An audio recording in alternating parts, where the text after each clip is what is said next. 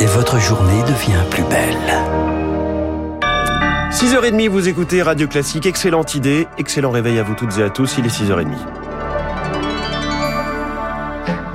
La matinale de Radio Classique avec François Geffrier. Et avec Charles Bonner pour le journal à la une ce matin, la fuite pour éviter la guerre. En Russie, pour échapper à la mobilisation décrétée semaine dernière par Vladimir Poutine, les réservistes, les réservistes choisissent l'exil vers la Géorgie, la Turquie, la Finlande avec plus de 17 000 entrées ce week-end, deux fois plus que d'habitude. Vers l'Union Européenne, leur accueil fait débat. Une réunion des ambassadeurs avait lieu hier.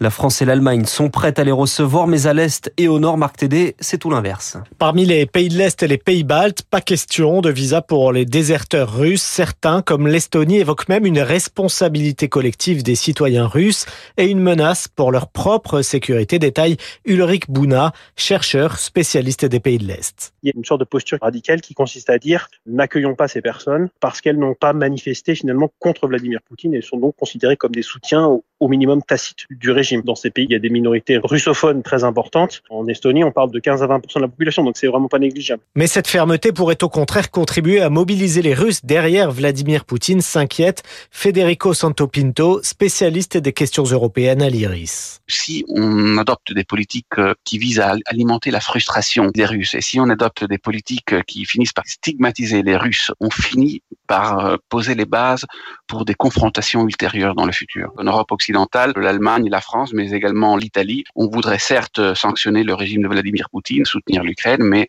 à terme, on voudrait éviter que ce pays soit isolé. Faute d'entente sur les visas, certains estiment que les 27 pays membres de l'Union pourraient s'accorder sur une aide à la Géorgie et à l'Arménie, deux pays fragiles qui accueillent ces déserteurs russes. Et pendant que la Russie enrôle des troupes, Vladimir Poutine accorde la nationalité à Edward Snowden, ce lanceur d'alerte, ancien employé de la NSA, en fuite des États-Unis après avoir transmis des documents à la presse sur la surveillance du renseignement américain. Sur le terrain, les référendums d'annexion au territoire russe de quatre régions d'Ukraine, les deux du Donbass ainsi que Zaporizhia et Kherson se poursuivent.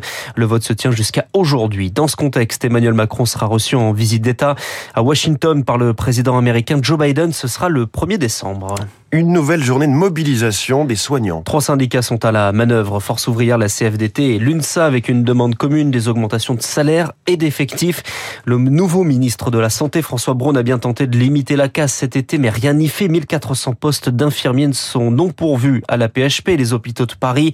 Les soignants préfèrent quitter le métier, mais au-delà de la question des salaires, d'autres leviers existent, comme celui du logement. Le professeur Marc-Olivier Bitker est chef de service à la Salpêtrière. J'avais des aides-soignantes qui faisaient 100 km en voiture pour venir travailler tous les matins. L'assistance publique, elle a un parc immobilier mais immense. Il y a quand même 6 millions de mètres carrés en Paris et région parisienne. C'est quelquefois des appartements qui sont loués. Et ce qui est désolant, c'est qu'ils sont plus souvent loués à du personnel administratif. C'est là-dessus qu'il faudrait euh, dire, bah écoutez, on, décide de convertir 200 000 mètres carrés euh, du patrimoine immobilier de la PHP en appartements. Et donc ça va permettre de loger 2000 familles. Là, on garderait les infirmières parce qu'elles aimaient bien leur métier. La PHP, c'est quand même un des fleurons de la médecine française. Propos recueilli par Rémi Pfister, les internes sont également en colère. Ils prévoient une mobilisation en octobre. Réaction au projet du gouvernement inscrit dans le budget de la sécurité sociale d'allonger d'un an leurs études pour les orienter en priorité vers les déserts médicaux. Mais la mesure n'est pas encore entérinée. Elle doit d'abord passer l'étape du Parlement. Avec deux textes en réalité, le budget de l'État et celui de la Sécu, le PLF et le PLFSS pour les initiés. Et sans majorité absolue, cela relève de la mission impossible. Il faut dire aussi que le gouvernement envisage d'intégrer la réforme des retraites dans un amendement dans le PLFSS. C'est le budget de la Sécu. Le Modem est contre, l'opposition aussi.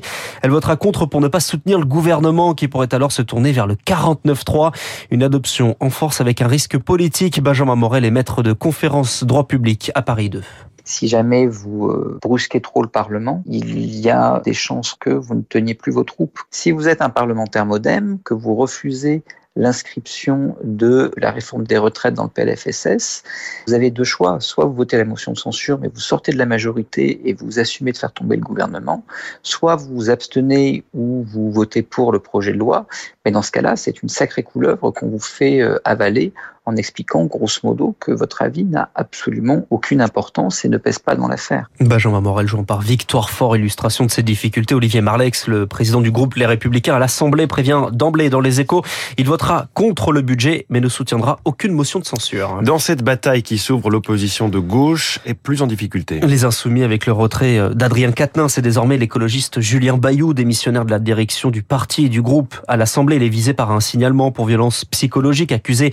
par une ancienne compagne, accusation relayée par Sandrine Rousseau. Hier, Marie Dosé, l'avocate de Julien Bayou, a tenu à donner sa version des faits. À quatre reprises, Julien Bayou a demandé par écrit à être auditionné devant cette cellule d'enquête sur les violences sexuelles et sexistes d'Europe Écologie Les Verts, ce qui lui a été purement et simplement refusé.